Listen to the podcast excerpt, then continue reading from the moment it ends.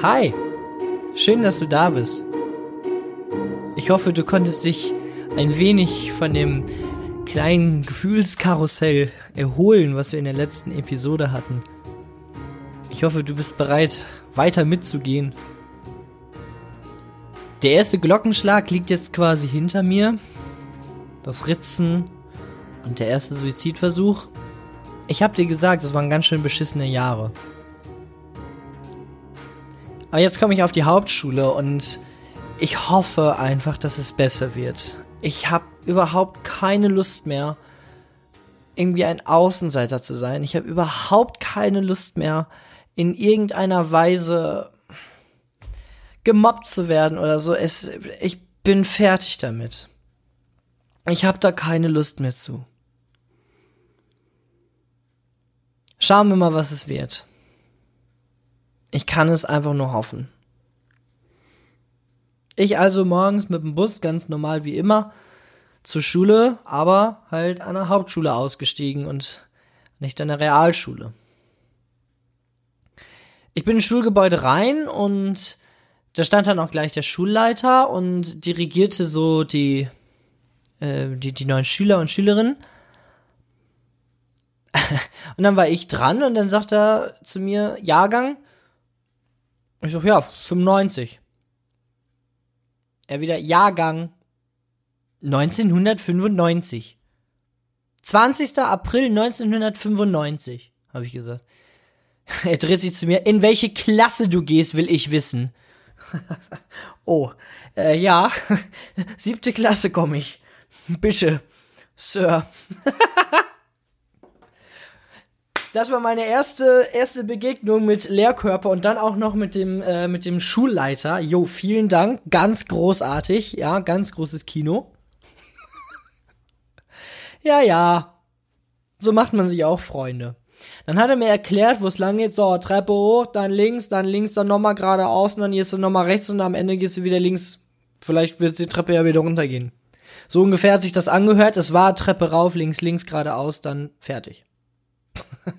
Das waren ganz viele Eindrücke, ein neues Gebäude und ich habe die Klasse auf Anhieb gefunden.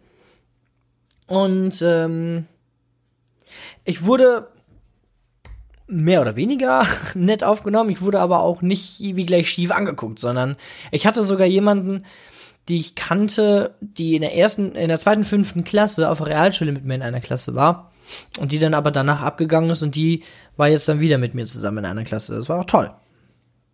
Also hatte man wenigstens schon, schon mal jemanden.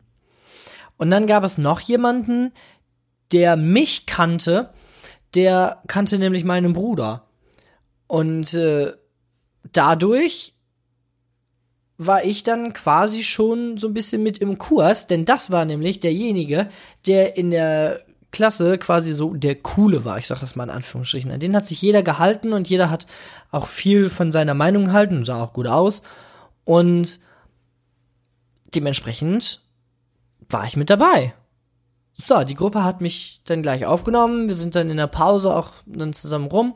Und ich merkte schon, es ging, es ging wieder los. Dieses schiefe Anschauen, hinterm Rücken und ja, dann irgendwann später auch so Face-to-Face Mobbing. Tja. Ach man. Aber ich sag dir, es war bei weitem nicht so schlimm wie auf der Realschule. Es war was anderes, aber es ging trotzdem weiter. Schauen wir mal, wie es sich entwickelt. Die ersten Tage verliefen so relativ reibungslos. Man guckt ja auch immer so in der Klasse, ne, mit wem, mit, mit wem kann man irgendwie oder so. Und das brauchte ich ja aber gar nicht, weil ich war ja quasi gleich schon in der Gruppe drin. Ne, da bin ich auch ziemlich dankbar für, dass die mir das erleichtert haben. Also Shoutout an Paddy und Philipp und Nick. Die haben mir es ganz schön erleichtert, dort ja, Fuß zu fassen. Es war dann so, dass die Tage irgendwie so rumgingen und so und dann habe ich wirklich die Krönung, die Krönung an Lehrkraft erlebt. ein Mensch sondergleichen. Ich will jetzt seinen Namen nicht nennen, obwohl ich auf der anderen Seite eigentlich nicht sehe, warum man dieses unglaublich große Arschloch nicht einfach denunzieren sollte. Einfach mal sagen, hier, so heißt er, da wohnt er, geht hin und bewerft ihn mit Eiern oder sowas oder haut ihm in die Fresse. Hätte er verdient. So eine herablassende Persönlichkeit und ich, ich kann dir sagen, während ich da jetzt gerade drüber spreche, werde ich so sauer auf diesen Menschen, dass so ein wahnsinnig großes Arschloch ist. Heutzutage würde man sagen, du bist ein richtiger Hurensohn. es ist so. Es ist so dieser, die, dieser Kerl, der hat ähm, bei mir Hauswirtschaft unterrichtet und da war dann auch nix irgendwie mit Unterrichtsbeteiligung, weil es, egal was du gesagt hast, es wurde eh entweder belächelt, du wurdest ausgelacht vom Lehrer, ja, oder aber dir wurde gesagt, boah, Alter, hast du wieder dumme Antworten geliefert, melde dich doch gleich ab hier in der Schule. Hm? Also das hat doch überhaupt keinen Sinn mit dir jetzt komm. Und da muss ich sagen, das fand ich schon, das fand ich schon hart. So, aber auch war es dann so, dass ich, das war auch dann noch irgendwann 2008, ne? So, ich war 13, da habe ich jetzt irgendwie noch nicht so richtig auf die Kacke hauen können. Wie heute, zehn Jahre später. ja, erstmal ein Stück trinken, kann ich nicht sagen. Letztendlich habe ich geglaubt, mit ihm abzurechnen auf meinem Abschluss und habe ihn richtig zusammengefaltet. Ich habe ihm alles vor den Kopf geworfen und habe ihm auch gesagt, was für ein dreckiges Arschloch er ist und dass er eigentlich verdient, was auf die Fresse zu kriegen. Und ich hätte ihm auch fast was auf die Fresse gehauen, hätte mich ein anderer Lehrer nicht zurückgezogen. Ne? Ja. Psychische Gewalt mit körperlicher Gewalt zu beantworten ist nie eine Antwort. Das sah ich damals aber anders auf meinem Abschluss. Aber ich war ja auch offiziell entlassen, ich hatte mein Zeugnis. da hätte ich höchstens noch mit einer äh, Körperverletzung oder sowas rechnen müssen. Aber das hätte ich in Kauf genommen, das sage ich dir. Naja, gut. Weg von dem Arschloch, der kommt nämlich später auch nochmal wieder. Und hin zu der Freizeit, die ich nicht bekommen habe. Und zwar so als 13, 14-Jähriger oder so, ne, dann hast du um 5 oder um 10 nach 1 hast du irgendwie Schulschluss, so, und ähm, was machst du dann, ne? Was machst du dann zu Hause? Ja, du triffst dich mit Freunden, du triffst dich mit äh, anderen, gehst zum Jugendtreff, whatever, also da, ne, eine ganze Menge. Durfte ich nicht. Durfte ich nicht, weil mein lieber Herr Dad nämlich der Meinung war, ach, das Kind könnte doch mal in eine Ganztagsschule gehen. Ja, vielen Dank auch. Ich hatte jeden Tag von Viertel vor acht bis 16 Uhr nur die Schule. Jeden Tag. Und da wurde auch keine Ausnahme gemacht. Da war dann irgendwie so Tenor, ach boah, hoffentlich muss ich mich nicht ums Kind kümmern. Das habe ich gefühlt. Und das sage ich dir auch ganz ehrlich. Das habe ich gefühlt, das hat mir wehgetan, das habe ich gesagt, hat aber keinen interessiert. Es wurde ja nicht drauf gehört, was man fühlt. Heute ja auch noch nicht. Ne? Es geht immer nur darum, was hat, was hat derjenige davon? Darum ging es immer bei mir zu Hause. Und ja, dementsprechend musste man dann irgendwie schauen, dass man da irgendwie zurechtkommt. Das war gar nicht so was von schwer, muss ich sagen, denn da waren dann auch welche aus meiner Klasse und auch jüngere und, und ältere. Und man musste dann so AGs wählen, die dann jeden Tag waren und jede Woche dann wiederkehrend waren. Und ich weiß nicht mehr, was ich da alles gewählt habe, aber ich hatte eine Musik-AG. Ne, es hat sich so ein bisschen herauskristallisiert, dass ich wohl irgendwie was Musikalisches gerne machen würde oder sowas in die Richtung. Ich weiß nämlich noch, 2008, auch in diesem Jahr, war ich auf einer Freizeit in Italien. Also eine kirchliche Geschichte war das. Und ähm, das war die beschissenste Freizeit, auf der ich als Teilnehmer war. Und das war neben der Konfirmandenfreizeit nur eine, also diese. und also auch wegen Mobbing, ne? Und ähm, da hat auch irgendwie keiner was getan, ne? Danke Kirche auch. Und da habe ich dann auch irgendwie die ganze Zeit immer ähm, schon mit, mit meinen Löffeln irgendwie rumgegroovt oder ähm, auch Texte Texte irgendwie geschrieben auf andere Melodien, also bekannte Melodien, die, die es irgendwie schon gibt. Und ja, irgendwie hat, waren das so die Moskoskoja-Anfänge vielleicht, keine Ahnung. Aber in irgendeiner Weise spielt das natürlich mit rein. Und hat ein äh, ja, Betreuer da ähm, dann auch zu mir gesagt, so wenn du irgendwann mal berühmt wirst, dann äh, ne, wissen wir, wo der Anfang war. hm, ja, gut, wir warten noch mal drauf, ne? Gerrit, wir warten noch. Zurück von der Freizeit. Ich hatte dann diese Musik AG und ähm, das war irgendwie nichts Halbes und nichts Ganzes. Ähm, es gab halt so Schissler Weng 0815 äh, Keyboards da in der Schule, aber es hat gereicht, um äh, auch etwas zu lernen. Ne? Ja, ich habe dann gelernt und zwar wie ein Weltmeister. Ich habe dann irgendwann auch noch ein eigenes äh, Keyboard bekommen. Das war so eine 0815 Schleuder von Lidl, glaube ich, oder sowas. Und äh, irgendwann dann von meinem Patenonkel eins. Und ähm, auf diesem Keyboard habe ich gespielt, gespielt, gespielt, gespielt. Ich war sehr dankbar dafür. Und ähm, ja, so fing das alles an. Ein Jahr später habe ich dann Gitarre gelernt, weil ich die Kelly Family auf dem Keyboard nicht mehr begleiten konnte. Und so ist, ist das alles, alles entstanden. Ja, das hat sich dann irgendwann auch so in der Schule herausgefiltert, als ich dann in der achten Klasse nämlich war. Da hatte ich dann auch eine ganz besondere Klassenzusammensetzung. Also da wurden die Klassen neu gemischt und es war, war ganz, ganz, ganz spannend, denn da waren auch so einige, die dann so auch im Jahrgang von meinem Bruder eigentlich waren. Ne? Oder älter als ich waren. Und äh, ja, das war, das war mega. Das war eine mega Zusammensetzung. Und dann waren da auch so zwei, die ich schon von der Realschule kannte, die dann auf die Hauptschule runterkommen. Und dann auch noch meine Klasse, die beiden wunderschönen Mädels. Und das war wunderbar. Das war echt ein, eine tolle Zeit, ein, ein richtig schöner Jahrgang. Und in dem Klassenraum stand ein Klavier.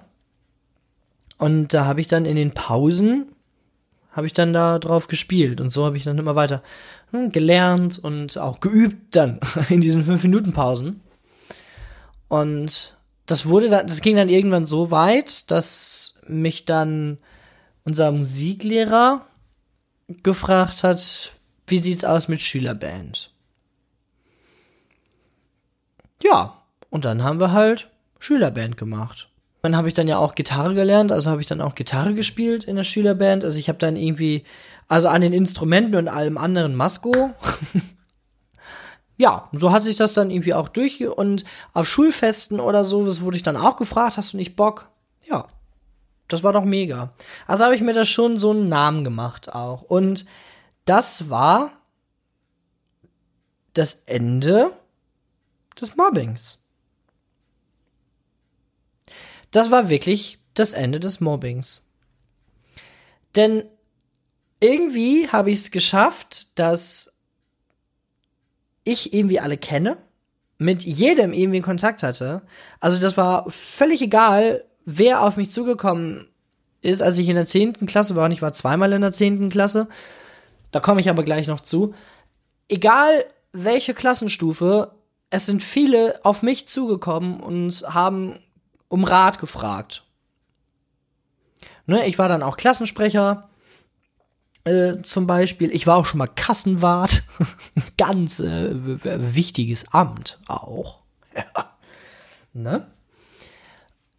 Aber das war schön. Das war, das war echt schön, dass man sich da auch ein bisschen Anerkennung dann gefischt hat.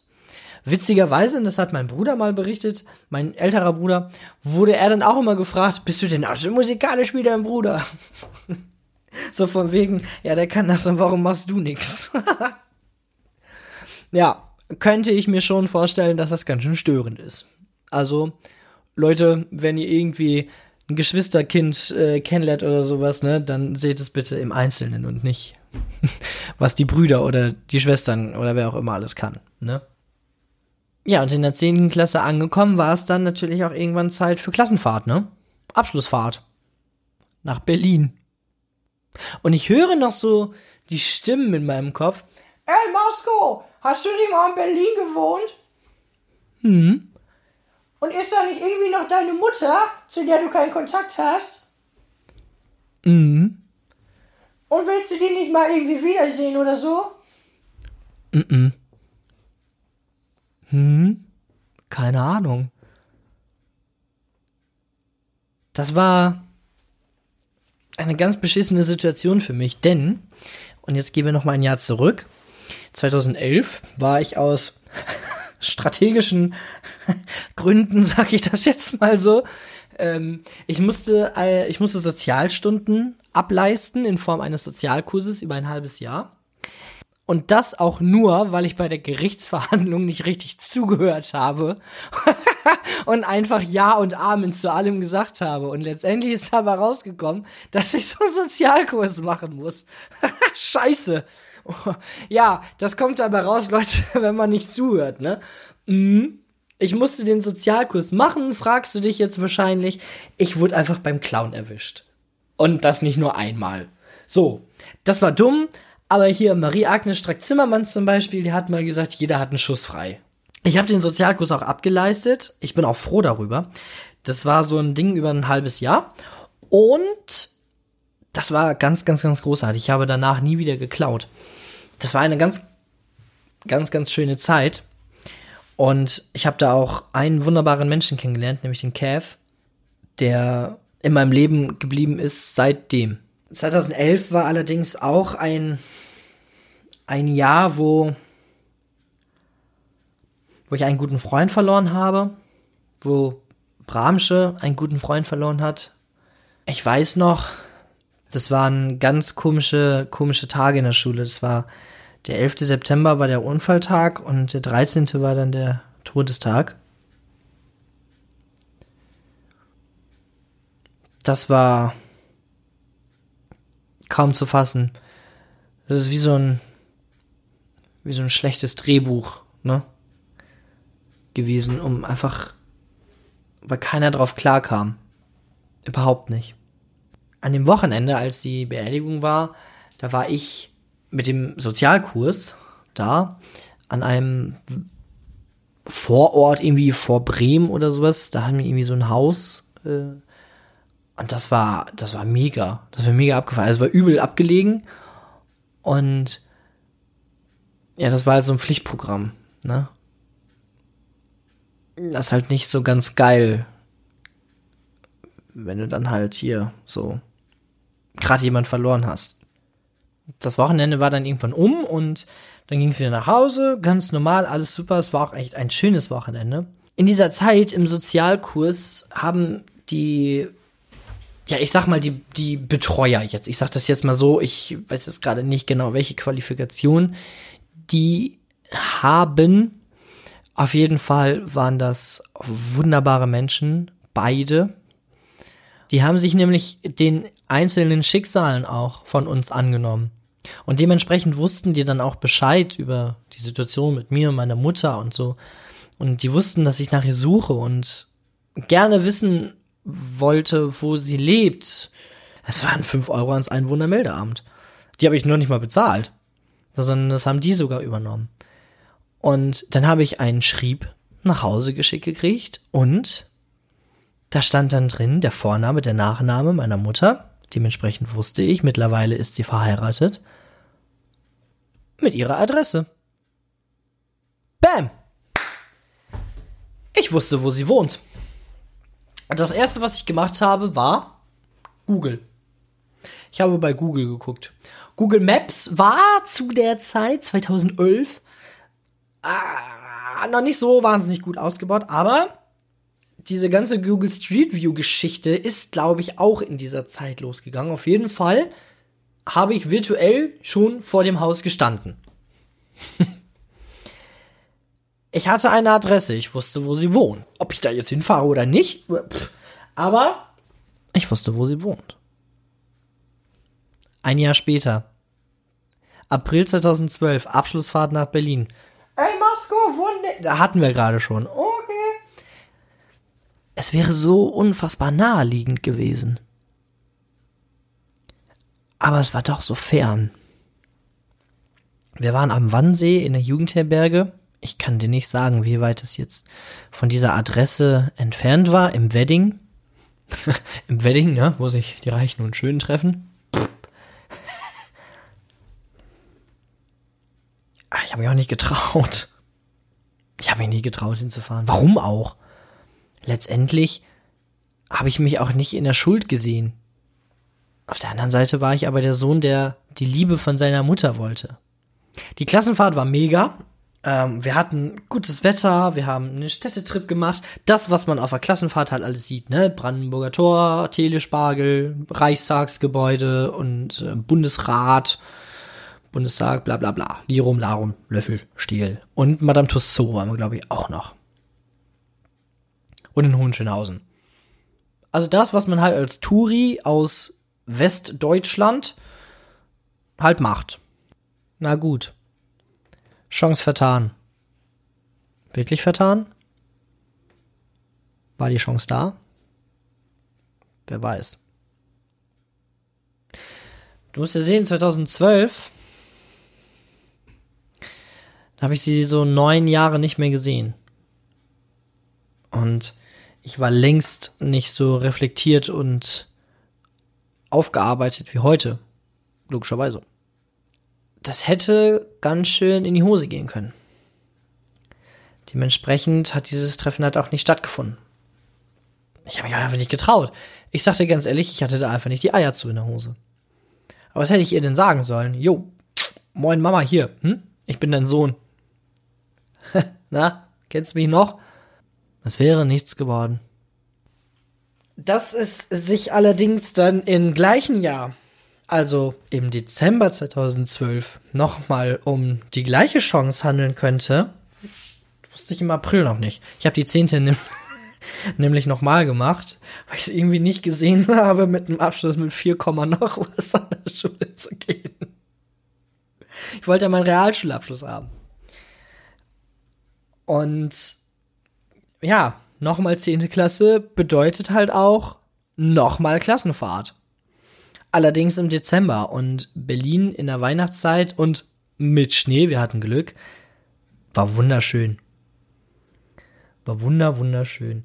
Ich weiß, dass wir in der Klasse einmal darüber gesprochen haben, was möchtet ihr gerne in Berlin sehen? Und ich habe gesagt, ich würde gerne meine Mutter treffen. Und meine Lehrerin hat gesagt, das finde ich gut. Allerdings hat auch da kein Treffen stattgefunden. Hab mich auch irgendwie nicht in der Schuld gesehen, dass ich den ersten Schritt machen müsste, denn nach alledem, was passiert ist, muss sie den ersten Schritt machen. Da kommen wir aber auch noch zu. Keine Sorge, wir überspringen hier nichts. Wir überspringen hier gar nichts. Du kriegst alle Informationen, die du brauchst. Die Klassenfahrt war mega. Und ich werde nie vergessen, als wir Matrix waren, das war halt auch so irgendwie so ein Pflichtprogramm, also ich hätte da jetzt nicht unbedingt mitgemusst. Die Zweitlehrkraft hatte nämlich aber auch keinen Bock in der Jugendherberge zu bleiben. Dementsprechend ja. Aber am Ende war ganz gut, dass ich es gemacht habe. Diese eine Klassenkameradin, also mit so einem krassen Dance-Skill. Ich wurde noch nie zuvor so gut angetanzt. Das sag ich dir. das ist die Taschenlampe in deiner Hose. Sowas, ne? Nein, komm. Die Klassenfahrt war mega und es hat auch die, die beiden zehnten Klassen einfach auch zusammengeschweißt und das war, das war gut, das war schön, das war auch wichtig. Ich hatte meine Gitarre mit und dann auch einen Abend, unser Musiklehrer, der war nämlich auch mit einem Olli, auch mittlerweile ein guter, guter Kumpel. Dann haben wir Musik gemacht. Das war durch und durch war es eine echt schöne Woche. Und das werde ich auch immer, immer am Herzen behalten. Diese fünf Tage Berlin, das war einfach wunderschön. Und es hätte mir einiges kaputt gemacht, hätte ich da die Person getroffen, die mir das Leben geschenkt hat, aka meine Mutter. Wäre nichts geworden. Und du wirst auch später erfahren, warum.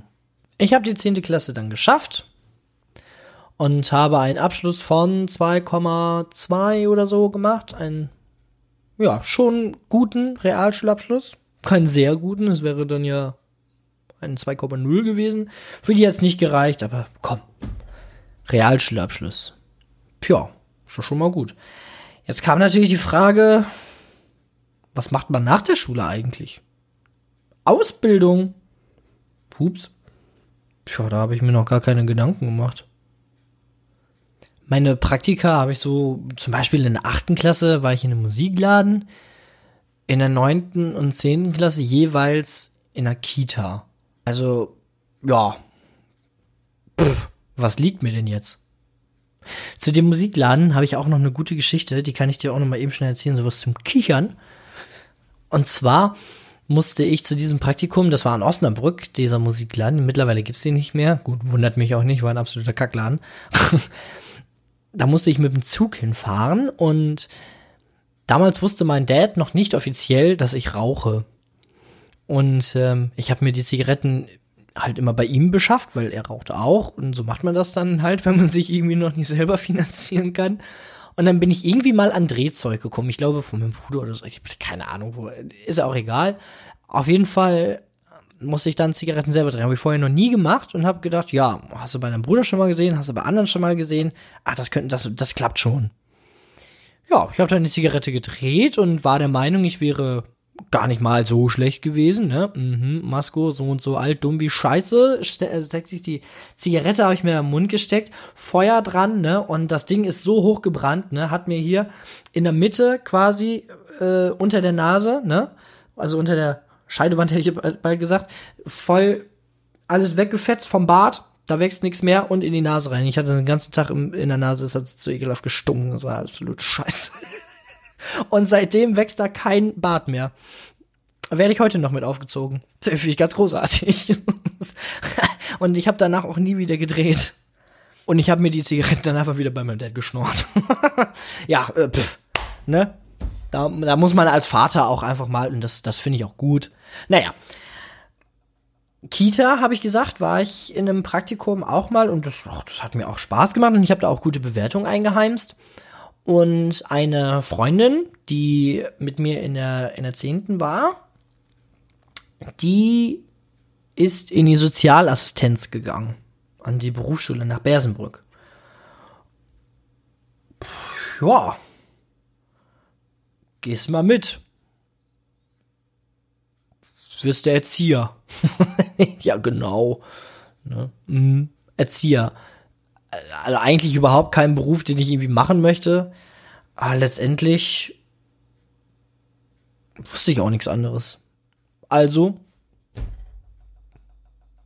mich beworben und ging los. Wurde angenommen. Erzieher. Ich werde jetzt einfach Erzieher. Am ersten Tag sind wir dann ne, zu zweit oder zu dritt. Da war nämlich noch eine andere Freundin dann auch dabei, die ich auch schon damals von der Realschule kannte. Sind wir dann ja, da gemeinsam hin und ja, man hat so sich erstmal umgeschaut an der Schule und ich weiß noch, dass in der Klasse eine junge Dame saß, die ist mir irgendwie sofort ins Auge gefallen. Die hatte nämlich ein Nirvana-T-Shirt an. Fand ich jetzt einfach schon mal sympathisch. Obwohl Nirvana äh, das ist irgendwie schon meine Musikrichtung, aber ich kenne vielleicht zwei, drei Lieder. also wenn du mich fragst. Ja, ne, Lirum Larum.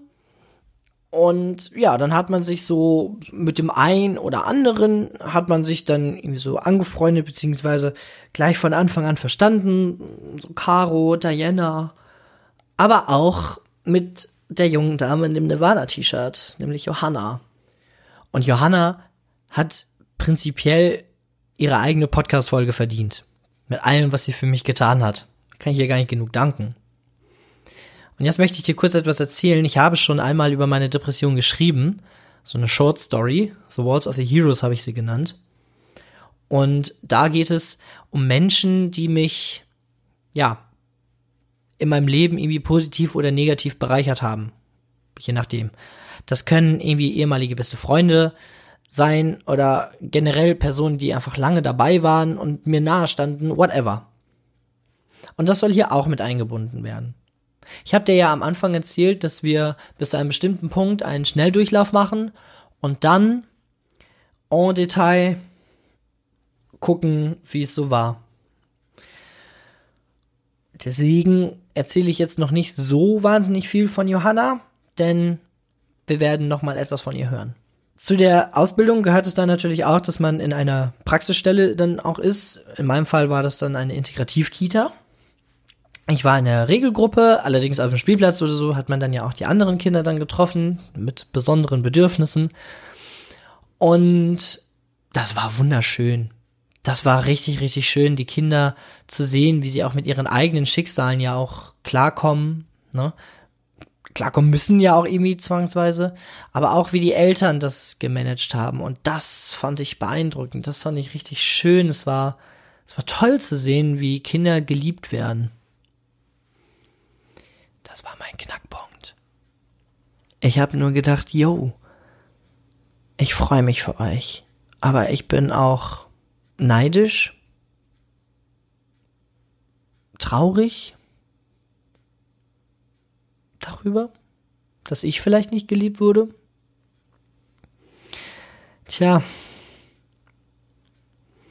ich bin auf jeden Fall in ein sehr tiefes Loch gefallen und daraus resultierte, dass ich nicht mehr zur Schule gegangen bin so oft. Also ich habe mich da nur noch so pff, ein bisschen blicken lassen. Johanna sagte irgendwann mal in einer Sprachnachricht zu mir, ja, du machst ja hier noch so ein YOLO, Trollo. Ne? Aber hatte sie auch recht. Also ich bin irgendwie gekommen, dann, wann es für mich mal gepasst hat. Auch zur Kita bin ich nicht mehr hingegangen, regelmäßig, sondern auch nur noch mal dann, wenn es halt ging. Aber ich wusste ja auch noch nicht so richtig, was es war, sondern ich wusste ja nur, ich kann nicht. Und ja, also das war irgendwie nichts Halbes und nichts Ganzes. Und dann kam irgendwann der Wendepunkt, in dem ich gesagt habe zu meinem Dad, ich brauche Hilfe. Und dann hatte ich am Tag später gleich einen Termin bei einer Psychologin. Und wir haben mich dann gemeinsam in eine Klinik eingewiesen. Diagnose? starke Depression.